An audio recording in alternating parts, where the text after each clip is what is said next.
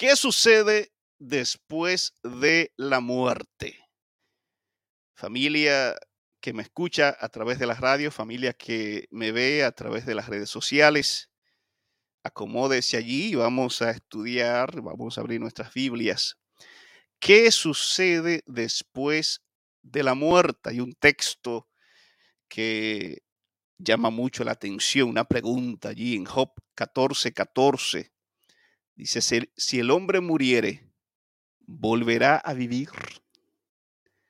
Si el hombre muriere, ¿volverá a vivir? ¿Qué pregunta? ¿Qué pregunta más interesante? Pues primero yo quiero dejar esto claro.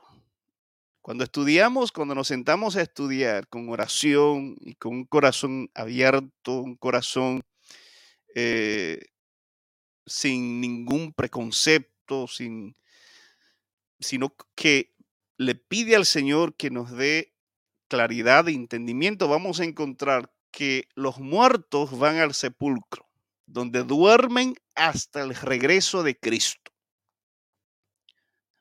La palabra infierno significa sepulcro. Se utiliza tanto en el Antiguo como en el Nuevo Testamento, Seol, Hades. No es un lugar de sufrimiento perpetuo porque se nos ha metido en la mente, se nos ha enseñado a través de eh, entretenimiento, las películas, eh, eh, libros, denominaciones, religiones, que el infierno es un sufrimiento perpetuo. Es un lugar donde, donde moran los demonios y, el, y Satanás, y la persona, si no obedece a Dios, entonces cae en un infierno de sufrimiento eterno. Tampoco hay mención del purgatorio, del, del, limbo, que vamos a hablar de esos términos esa, más adelante también, ni dice que los muertos van al cielo, pues la recompensa se dará cuando Cristo regrese. Soy quiero decirle a ustedes ya empezando con nuestro estudio de esta, de esta semana, que cuando una persona muere, no va al infierno, no va al cielo, no va al limbo, al purgatorio, ni a ningún otro lugar, sino que está descansando, está durmiendo, es como un sueño. Una persona que está durmiendo está inconsciente de la realidad, cuando, cuando usted se duerme, cuando usted está durmiendo, especialmente los que duermen profundamente, no pueden, no, no tienen contacto con la realidad, no pueden hacer nada. ¿ah? No pueden comunicarse con el que está despierto, no pueden hacer. Así el que está muerto está durmiendo. Y entonces vamos, este, vamos a partir de allí, vamos a probar bíblicamente eh, esto que hemos mencionado. ¿Quién es el dador de la vida? Primera pregunta. Y segunda pregunta, ¿qué es la vida? Bueno, la vida es la asociación de dos elementos. Dos elementos. Lo que dicen, ¿qué, qué es la vida? Bueno, cuando leemos en el libro de Génesis, el capítulo 2, versículo 7, dice, entonces Jehová Dios formó. ahí está la contestación a la primera pregunta. Cuando preguntamos quién es el dador de la vida, Dios. Usted diga Dios. No, no fue un asunto eh, al azar, una explosión. No es un asunto de evolución eh, por asunto de inteligencia del universo o al azar. No, no, sino que Jehová Dios formó al hombre. Dios es nuestro creador y sustentador y Él es el dador de la vida. Dice, al hombre del polvo de la tierra. Entonces, Dios formó al hombre y lo formó del polvo de la tierra. este, este, es el primer elemento, polvo. Cuando leemos entonces, cuando usted lee en, hebreo, la palabra es afar, eh, polvo, que significa barro, ceniza, mezcla, tierra. ¿ah? Polvo de la, tierra. Dios utiliza la tierra. Recuerda que Dios hizo la tierra, pero Dios formó al hombre del polvo de la tierra y luego dice, la segunda parte del versículo 7, estamos, recuerden que estamos en Génesis 2.7, y sopló en su nariz aliento de vida. Esa palabra allí, aliento de vida, es neshama. Ese es un soplo. Cuando, cuando leemos allí, en, esa palabra en hebreo, neshama, significa aliento, hálito, que respira, respirar, soplo, vida, viviente sopló en su nariz aliento de vida, es un, soplo, un aliento. Y dice, y fue el hombre un ser, esa palabra ser es nefesh, un ser viviente. O algunas traducciones dicen un alma, un alma viviente. Esa palabra nefesh es alma o corazón, hombre, interior, íntimo, mente persona, ser, vida, voluntad. Entonces, miren aquí, miren aquí. Dijimos la asociación de dos elementos. Número uno, polvo, Dios utiliza el polvo y luego utiliza el aliento de vida, un soplo, para que entonces pueda llegar a ser un alma viviente. En otras palabras, yo soy, yo soy polvo y tengo el soplo o el aliento de vida y eso entonces me permite ser un alma viviente. no es que yo tenga un alma dentro de mí, en mi cuerpo, sino que yo soy un alma viviente, un ser viviente. Entonces vimos aquí que es vida, eso es vida, cuando, cuando está la, la, asociación del polvo y el aliento de vida y todos nuestros órganos funcionan bien, el corazón funciona, los pulmones, ¿verdad? Esos órganos vitales todo está funcionando, entonces tenemos vida. Tenemos vida. Somos un alma, un ser viviente. El ser humano no es infinito, o sea, no es eterno en el sentido de que siempre ha existido, sino que es un ser creado. Es un ser creado. Pues ya sabemos ese dato. Ahora, Dios dice la Biblia que le da una advertencia al hombre. Cuando leemos, en Génesis el capítulo 2, versículos 16 y 17, dice, y mandó Jehová Dios al hombre diciendo, de todo árbol del huerto podrás comer. ¿Qué dice? De todo árbol del huerto puedes comer, mas del árbol de la ciencia del bien y del mal no comerás, porque el día que de él comieres, ciertamente morirás. ¿Cómo que dice allí, versículo 17? El día que de él comieres, ciertamente morirás. Entonces, cuando leemos en el libro de Génesis, ya claramente se nos dice que el hombre que, desobedece, que peca, pecar es eh, el acto de ah, cometer lo, que, lo, lo malo, contradecir a Dios, lo opuesto a lo que Dios nos dice, saber hacer lo malo y no hacerlo es ir en contra de la ley de Dios o violar la ley de Dios. Dice, el día que de él comieres, ciertamente morirás. Esa palabra morirás es. Es morir. No habla de sufrimiento, no habla de infierno. Dios no le dice a Adán, bueno, si tú comes, te voy a mandar al infierno en donde vas a estar para siempre sufriendo. No, porque el castigo se da en proporción a la infracción de la ley, al quebrantamiento de la ley. Por eso cada castigo aquí, humanamente hablando, cada castigo aquí es diferente.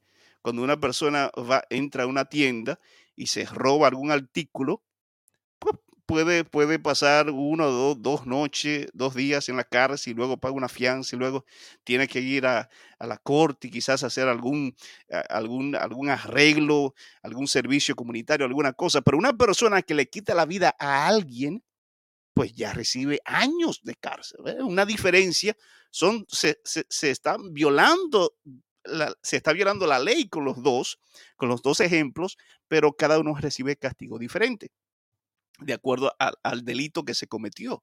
Entonces Dios le dice a Adán que si tú desobedeces, vas a morir. Vas a morir. Lo que, le, lo que le espera a una persona que desobedece a Dios es la muerte.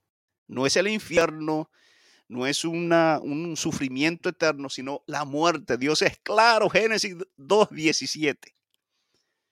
Pero miren qué sucede. Entonces la serpiente dijo a la mujer, no moriréis. Para lo que dicen, ven acá, pero, entonces, ¿por qué se nos ha enseñado que, que, que, el hombre cuando, o la mujer cuando muere, eh, va al infierno, va para el cielo y vive eternamente disfrutando o sufriendo. Satanás fue el que inventó esa mentira. Y cuando usted es un pastor o un predicador o una predicadora y usted se para en un púlpito en cualquier iglesia y usted enseña esto, que el ser humano no muere, que el ser humano va a un infierno, usted está, usted está repitiendo lo que Satanás, la mentira de Satanás, lo que Satanás le dijo a Eva. Dice, entonces la serpiente dijo a la mujer, no moriréis, sino que sabe Dios que al día que comáis de él serán abiertos vuestros ojos y seréis como Dios sabiendo el bien y el mal. Entonces, en el capítulo, en, en Génesis 2, 17 dice, morirás. Y en Génesis 3, 5, perdón, Génesis 3, 4 dice, no moriréis. Dios dice, morirás. Satanás dice, no moriréis.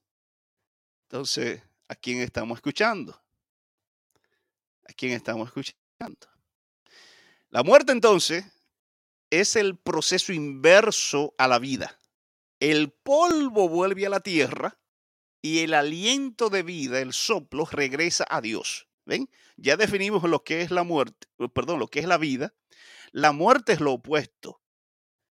Es un proceso inverso. El, polvo vuelve a la tierra y el aliento de vida regresa a Dios. Cuando leemos allí en Génesis el capítulo 3, versículo 6, dice que cuando la mujer vio que el árbol era bueno para comer y que era agradable a los ojos y que el árbol era deseable para alcanzar sabiduría, tomó de su fruto, comió, dio también a su marido que estaba con ella y él comió. Así que, ¿qué había dicho Dios cuando el hombre si el hombre desobedece, que iba a morir. ¿Qué hizo el hombre? Desobedece. ¿Ah? ¿Qué hace Dios entonces? Bueno, cuando leemos allí más, más abajito en el capítulo 3, Génesis capítulo 3, versículo 22 y 23, dice, y dijo Jehová Dios, he aquí el hombre es como uno de nosotros, sabiendo el bien y el mal. Ahora pues que no alargue su mano y tome también del árbol de la vida y coma y viva para siempre. ¿Están viendo aquí? Y vivan para siempre. O sea, lo que le da la, la capacidad de poder vivir para siempre al ser humano es el árbol de la vida porque Dios así lo diseñó de esa, manera, que el hombre pueda comer del fruto del árbol de la vida para tener vida.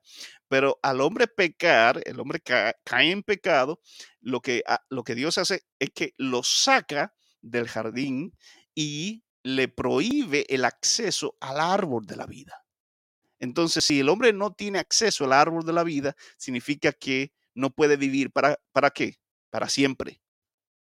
Así que se, empieza a cumplir lo que Dios le dijo al hombre, si comes, mueres. Lo que algunos nos dirán, bueno, cuando Adán comió, cuando Eva comió, no murieron. Pero Dios nunca dijo que iban a morir instantáneamente. Escuchen, sino que era un proceso. Dios le dijo, van a morir. Pero esa muerte era lenta. Adán vivió no, más, de, más de 900 años. En una muerte lenta, Adán y Eva empezaron a envejecer. Y, y usted y yo sabemos que cuando nacemos empezamos a envejecer. ¿Ah? Porque no tenemos acceso al árbol de la vida. Cuando leemos en Ezequiel capítulo 18, versículo 4, dice, he aquí que todas las almas son mías, como el alma del Padre, así el alma del Hijo es mía. El alma que pecare, ¿esa qué? Esa morirá. El alma que pecare. Recuerden que, ¿qué es eso? Alma. ¿Será que yo tengo un alma? No, yo soy un alma viviente. Yo soy un ser viviente. ¿Qué es eso? Alma. Bueno, el alma es, eso es vida. Es la asociación de dos elementos, polvo y el soplo de Dios, ese soplo de vida. Gracias a esos dos elementos, yo puedo entonces ser un, alma, un ser viviente. El problema es que si yo cometo pecado, dice, dice, dice Dios, vas a morir. El alma que pecare, esa morirá. Ezequiel 18:4. No habla de infierno, no habla de sufrimiento. Dios lo dijo en Génesis. Vuelve y lo repite a través del, profeta Ezequiel. Esa alma que peca, esa morirá. Eso está allí más claro, más claro de allí, clarito como el agua, como más claro no puede estar. Si hay una creencia bíblica que, debe de estar clara, es esta, porque Dios, tanto en el Antiguo como en el Nuevo Testamento, sin embargo, sin embargo, pareciera como si no estuviera claro, como si Dios estuviera hablando en otro idioma que no se entiende, porque estamos enseñando lo que Dios no ha dejado en su palabra. Sigo leyendo, miren aquí, cuando entramos en el Nuevo Testamento, Pablo, cuando le escribe a Roma, Romanos capítulo 5, la iglesia de Roma, Romanos capítulo 5, versículo 12, dice, por tanto, como el pecado entró en el mundo por un hombre, ¿por quién? Adán. Y por el pecado, ¿qué cosa? La muerte. Así la muerte pasó a todos los hombres por cuanto todos pecaron. Ay. Entonces, todos, todo ser humano, todos nosotros somos pecadores. Hemos pecado. Y dice más adelante Romanos 6:23, porque la paga del pecado es muerte. Ya eso lo dijo Dios en Génesis capítulo 2. Ya eso lo dijo Dios allí en Ezequiel capítulo 18, versículo 4. En el Nuevo Testamento, Pablo vuelve y repite, el Espíritu Santo habla a la iglesia a través de Pablo y dice, porque la paga del pecado es muerte mas la dádiva de Dios es vida eterna en Cristo Jesús, Señor nuestro. Gloria a Dios. Alabado sea su nombre. Pero la paga del pecado es muerte. Eso está claro en el Antiguo Testamento. En el Nuevo Testamento está claro. La paga del pecado es muerte.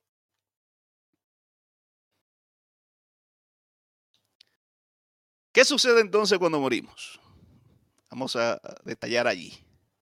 Cuando vamos a, regresamos al Antiguo Testamento para entender qué sucede exactamente cuando el ser humano muere. Eclesiastés capítulo 3, versículo 20 dice, todo va a un mismo lugar. Todo es hecho del polvo y todo volverá al mismo polvo. Por eso cuando usted, una persona, va al descanso, que usted la pone allí en un ataúd, o en algunos lugares no tienen los recursos y le entierran, lo, eh, lo envuelven en alguna sábana, en algún lienzo, y pasan los días, las semanas, los meses, los años, y, y usted va a encontrar que eh, el cuerpo se va deteriorando, se pudre, volvemos a esqueletos, volvemos al polvo, porque dice la Biblia, todo va a un mismo lugar. Todo es hecho del polvo y todo volverá al mismo polvo. Cuando leemos en Eclesiastés el capítulo 12, versículo 7, dice, el polvo, la palabra allí en hebreo es afar, el polvo, perdón, el polvo vuelve a la tierra. ¿Qué sucede cuando el ser humano muere? Eclesiastés 12, 7 lo explica. El afar, el polvo, vuelve a la tierra como era, y el espíritu, en, hebreo es el rak, significa aire, aliento, ánimo, el hálito, respiración, el soplo. Dice que el espíritu vuelve a Dios que lo dio. El aliento de vida. ¿Recuerdan en Génesis capítulo 2?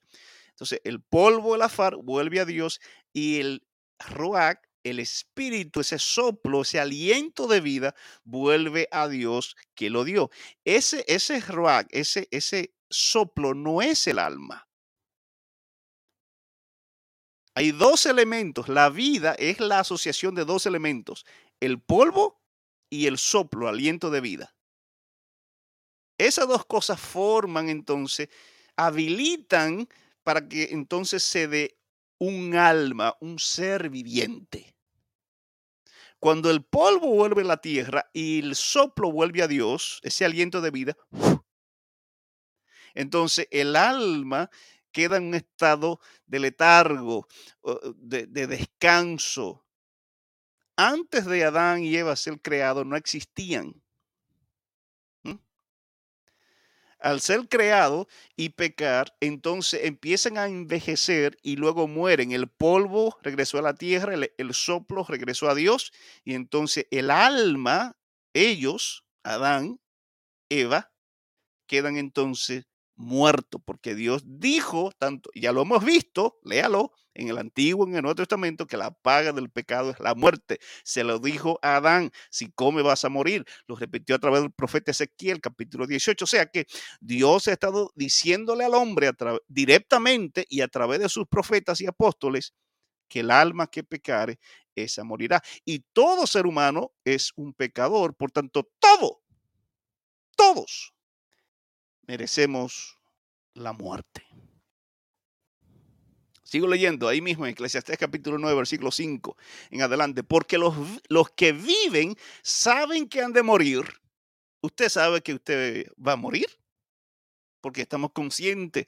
Yo sé, yo estoy vivo ahora, pero yo no sé qué va a suceder mañana. Los que viven saben que han de morir, pero los muertos, escuchen bien, escuchen aquí, nada saben. La persona que está muerta no sabe absolutamente nada porque no va a ningún lugar, no va al cielo, no va al infierno. No saben nada, porque el que está durmiendo, si usted se, acuesta, está durmiendo, usted no sabe nada de lo que está pasando en el mundo. Y dice, ni tienen más paga, porque su memoria, ¿qué pasa con la memoria? Es puesta en olvido. También su amor, su odio, su envidia fenecieron ya, lo que significa que desaparecen son erradicadas, ya no existen. Si una persona se murió amando, ya ese amor ya. Si una persona se murió odiando, hay personas que mueren así, te odio, odio a mi esposa, odio a mi esposo, odio a mis hijos, odio a mi papá y así se mueren. Ese odio cuando mueren, eh, todo eso se acaba. Su envidia, dice, su envidia fenecieron ya y nunca más tendrán parte en todo lo que se hace debajo del sol. Salomón allí es claro. Pero cuando leemos en el, salmista, Salmo 6, 6, dice, porque en la muerte no hay memoria de ti. En el Seol, ah, sepulcro, ¿quién te alabará? Se hace la pregunta el salmista, ¿quién te alabará? Nadie, porque, porque no hay memoria de ti. El que está muerto no se acuerda de, ni de Dios, ni, ni de su prójimo, ni, ni, de nadie, porque está muerto.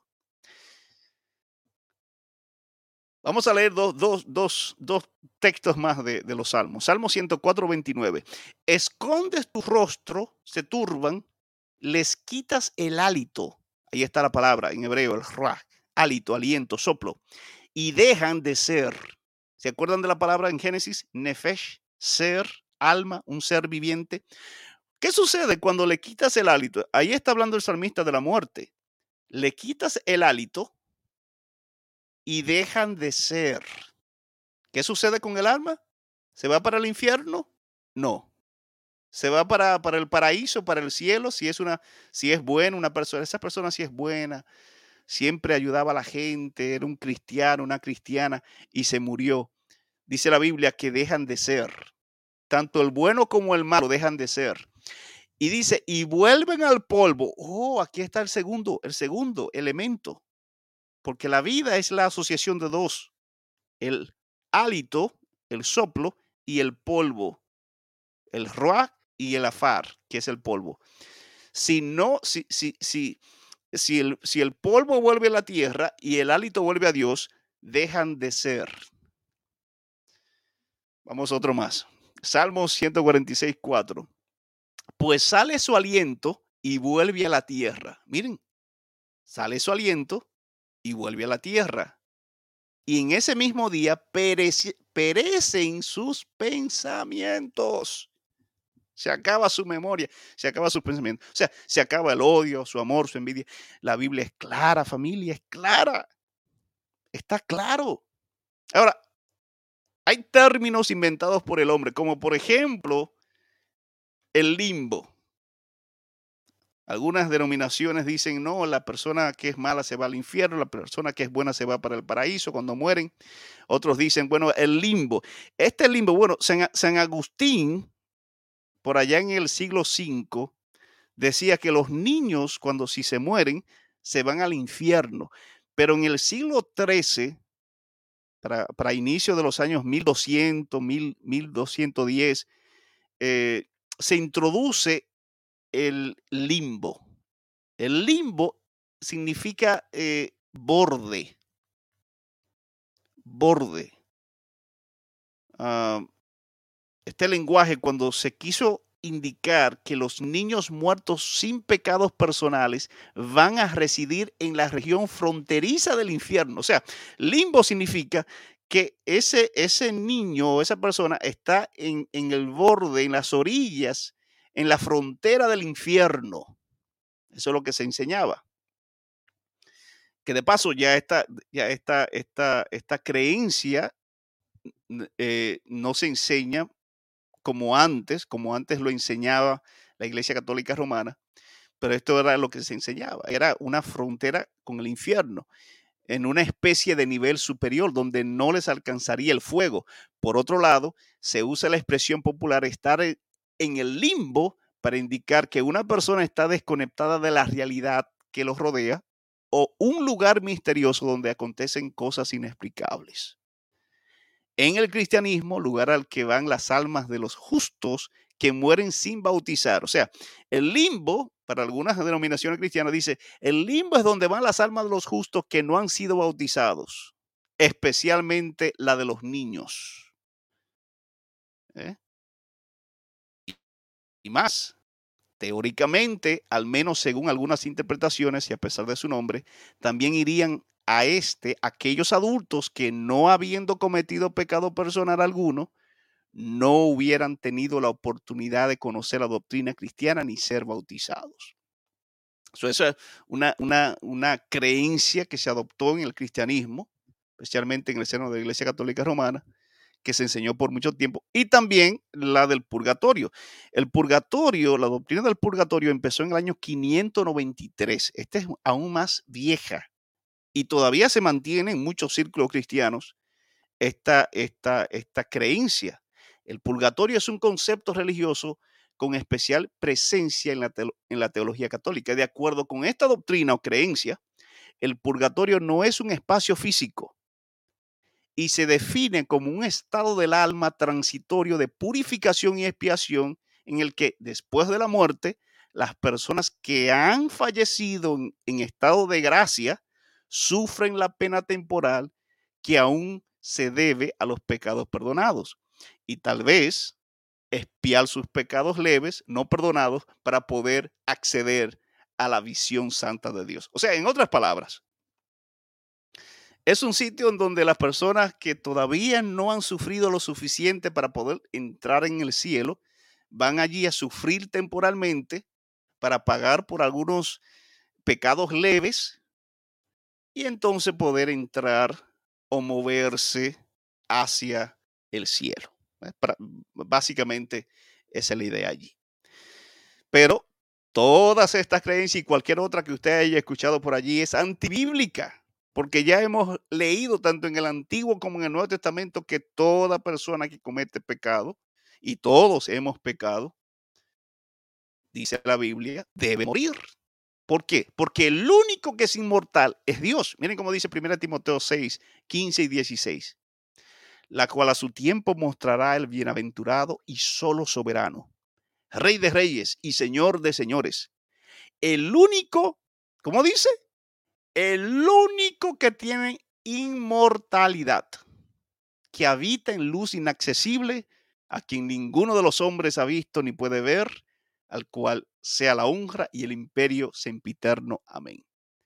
El hombre, tú y yo somos mortales. Isaías 51, 12 dice, yo, yo soy vuestro consolador, ¿quién eres tú para que tengas temor del hombre que es mortal? ¿Qué es el hombre? Mortal. El único inmortal es Dios. Y si una persona no está en Dios y no acepta a Dios, no tiene inmortalidad. La inmortalidad del hombre es condicional. Si Dios no está en la vida de ellos, hay muerte para el, para el hombre mortal. Si tú aceptas a Jesús, entonces recibes inmortalidad porque Él, dice Pablo en 1 Timoteo 6, 15, solamente Él es inmortal. Entonces, ¿recibiremos inmortalidad en la nueva, en la nueva vida? Claro que sí. Miren aquí el texto, 1 Corintios 15, 52 en adelante. Dice, en un momento, en un abrir y cerrar de ojos, a la final trompeta, porque se tocará la trompeta y los muertos serán resucitados incorruptibles. Miren lo que dice Pablo aquí en la iglesia de Corinto. Que los que, que los que mueren en Cristo no van para el paraíso inmediatamente. Dice que cuando Cristo regrese, cuando se toque la trompeta final, esos que murieron serán resucitados. ¿Cómo serán resucitados? Bueno, incorruptibles. Y nosotros, es decir, los que estén vivos, serán transformados, seremos transformados. ¿Por qué? Porque es necesario que esto corruptible se vista de incorrupción y esto mortal se vista de inmortalidad. Ahí está la promesa. ¿Quién recibirá inmortalidad? ¿Quién? ¿A quién se le promete la inmortalidad? A los hijos de Dios. No a los que se mueren sin Cristo. Para los que dicen, bueno, para los que mueren en pecado, se van para el infierno a sufrir eternamente. Aquí, aquí no dice eso. Aquí dice que los únicos que reciben inmortalidad son los que le entregaron su vida a Jesús antes de morir o antes de que Cristo regrese por segunda vez. Él los encontró sellados. Reciben inmortalidad ese, ese grupo de personas. Y entonces, ¿qué reciben los que mueren sin Cristo? La muerte reciben la muerte, porque eso es lo que dijo Dios en Génesis, eso es lo que dijo Dios a través, a través del profeta Ezequiel, eso es lo que dijo Dios a través de los distintos profetas en el Antiguo Testamento y también a través de los apóstoles en el Nuevo Testamento. Y Pablo vuelve aquí a hacer énfasis, dice versículo 54. Y cuando esto corruptible se haya vestido de incorrupción y esto mortal se haya vestido de inmortalidad, entonces se cumplirá la, palabra que está escrita. Sorbides la muerte en victoria. ¿Dónde está, oh sepulcro, tu aguijón? ¿Dónde, oh sepulcro, tu victoria? Gloria a Dios y alabado sea su nombre. Entonces, ¿es pecado consultar con los muertos? Sí.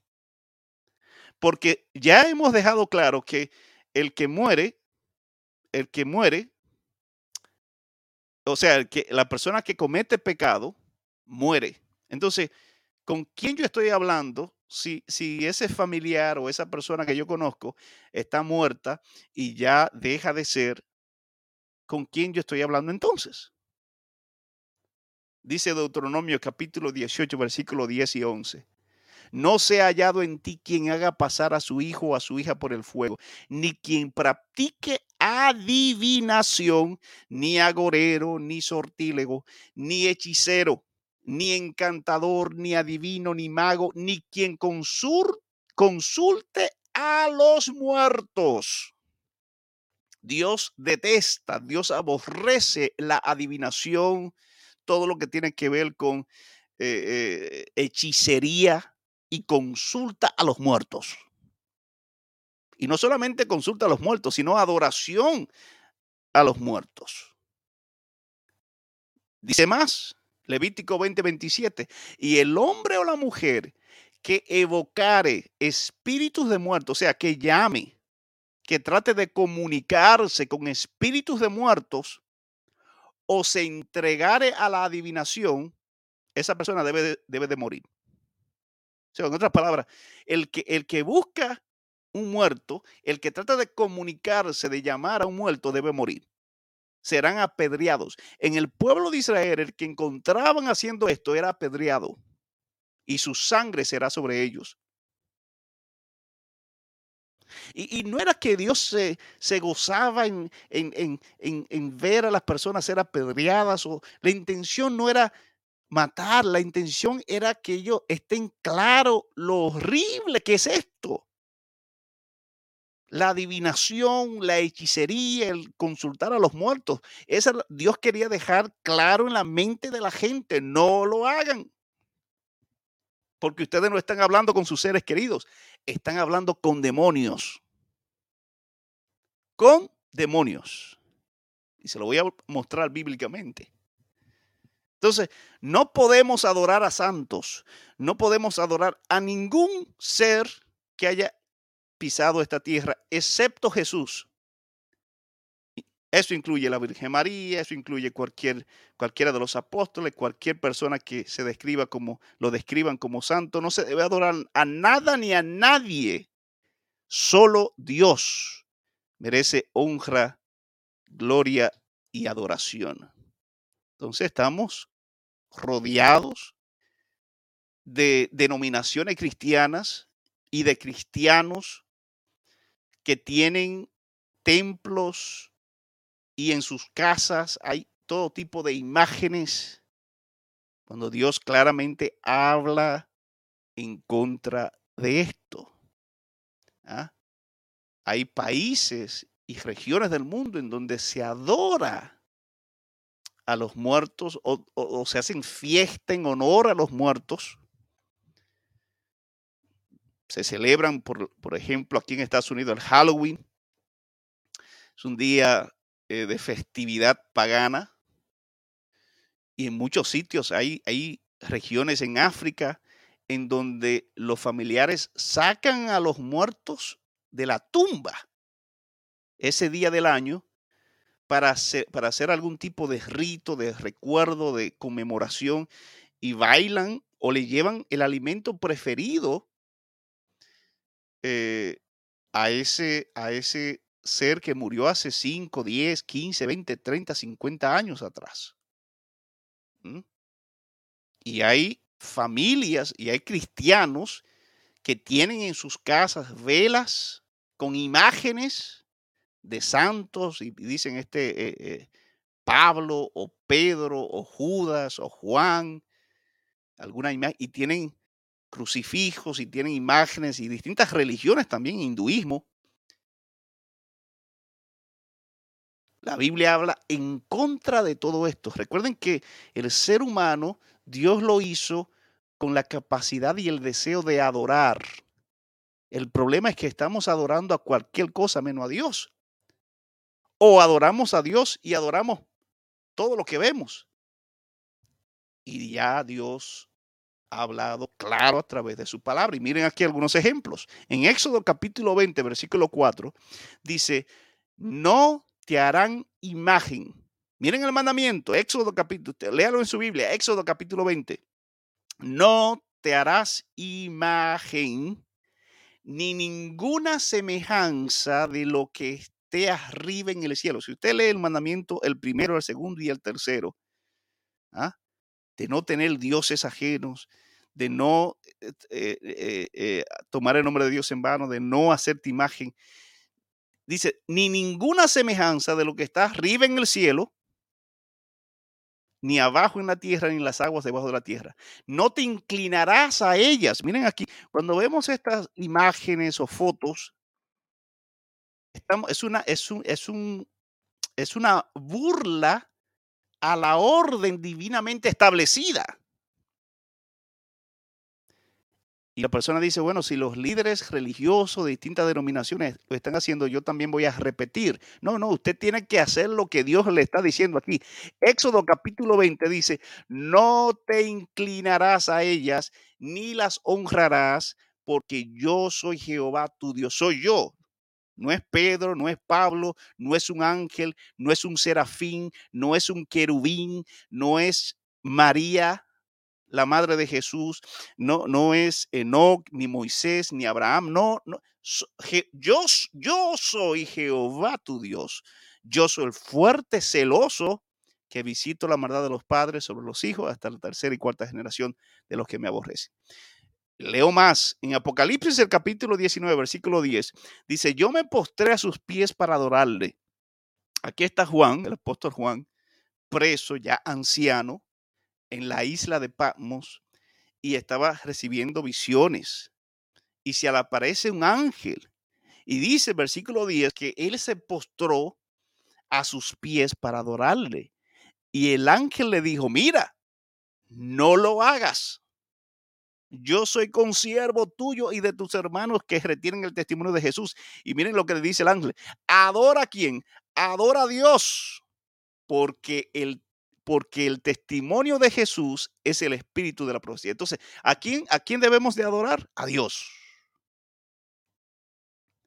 Si usted tiene imágenes y tiene crucifijos y tiene al apóstol Pablo en su casa, y usted adora, ¿saben? El problema no es las imágenes, el problema, eh, acuérdense que el problema no es el dinero, es el amor al dinero. El problema no son, porque usted puede, por ejemplo, eh, eh, tener una decoración, por ejemplo, para una actividad, si usted va a hacer algún drama en la iglesia y llevar una cruz vacía, simbolizando la cruz donde Jesús murió, para el propósito de una enseñanza, y usted luego la quita, no hay problema con eso. Eh, usted puede tener alguna imagen, alguna foto de decoración. El problema es cuando usted adora esa imagen. El problema es dejar esa imagen allí permanentemente. Yo me acuerdo eh, hace, hace ya mucho tiempo, ah, en una iglesia adventista había una cruz y estaba esa cruz allí vacía permanentemente, nunca la quitaban el año entero.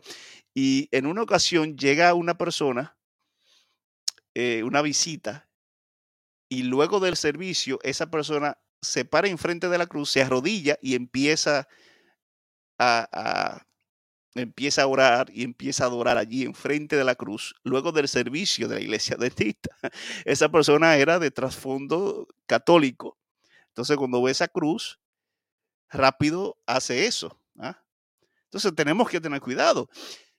El asunto es la adoración. Recuerden que solo Dios merece adoración. El, problema no es solamente las imágenes, porque podemos adorar el dinero, podemos adorar la fama y otras cosas. Entonces tenemos que tener cuidado. Entonces, ¿quiénes son las personas o espíritus que he visto o he escuchado? Mm, ¿Qué pregunta? ¿ah? Porque yo he tenido experiencias que son inexplicables. Yo en Dominicana con mi abuela estaba una noche sentado, no había luz, había una vela allí en el medio de la cocina y de repente escuchamos ella y yo, alguien tira la mesa y vimos así como una imagen que cruzó y que subió al segundo nivel. Y no había absolutamente nadie dentro de la casa. Y llamamos a los vecinos para ver si alguien se había entrado por detrás y no, todo estaba asegurado, cerrado. Y entonces al siguiente día le dijeron a mi abuela, fue que un familiar de ella falleció en la noche. Entonces, ustedes saben que eh, estas creencias de que cuando una persona está a punto de morir o cuando una persona muere o después de muerta, su espíritu como que anda. Eso es lo que los bisabuelos y abuelos especialmente de tradición católica y de otras denominaciones, han enseñado. Pero ya vimos con la Biblia que no puede ser ese ser querido porque la persona que comete pecado muere. Y su amor, su odio, su memoria, todo, todo queda en el olvido. Entonces, ¿quiénes? Bueno, la Biblia también explica. Segunda de Corintios capítulo 11, versículo 14 dice que no nos maravillemos porque el mismísimo Satanás se disfraza como ángel de luz. ¿Qué es lo que Satanás hace? Se disfraza. Acuérdense que e, es como hacemos en, en Halloween, o sea, como hacen. Las personas, en Halloween la persona se disfraza. Por eso yo tengo problemas con el asunto de, disfraz, de disfraces en Halloween, porque Satanás se disfraza. Usted nunca ve a Jesús disfrazándose. eh, eh, eh, tenemos que ser auténticos y, y ser transparentes. Pero Satanás nunca ha sido auténtico ni transparente. Satanás siempre se ha disfrazado. Se disfrazó en el cielo para engañar a los ángeles. Se disfrazó en el jardín del Edén para engañar a Eva. Y lo ha hecho a lo largo de toda la vida. Satanás se disfraza como ángel de luz. Pero no solo eso, sino que sus ministros, los, o sea, los demonios, engañan. Miren cómo dice Apocalipsis capítulo 16, versículo 14. Pues son espíritus de demonios que hacen señales y van a los reyes de la tierra en todo el mundo para reunirlos a la batalla de aquel gran día del Dios Todopoderoso. O sea que los espíritus de demonios hacen señales. Hacen señales. Y hoy en día vemos en programas de televisor, en series, eh, Netflix, películas, hasta novelas, libros, documentales de gente dando testimonio. Yo, mi, abuela se comunicó conmigo, mi mamá eh, me dijo tal cosa. Dice la Biblia, son espíritus de demonios que hacen señales. Entonces, ¿por qué yo he escuchado que los muertos están vivos? ¿Por, ¿Por, qué? Bueno, vamos a tener una segunda parte hablando sobre eso. Pero hay esperanza. Miren, miren aquí, para las personas que han estado, luego de que empezamos este estudio eh, en esta ocasión, buscamos la esperanza, porque la Biblia dice que todo el que comete pecado va a morir. Y también dice que todos nosotros hemos pecado. Entonces hay esperanza para el ser humano la hay. Isaías 26, 19 dice, tus muertos vivirán, vivirán. Sus cadáveres resucitarán. Dice, despertad y cantad, moradores del polvo. ¿Ven?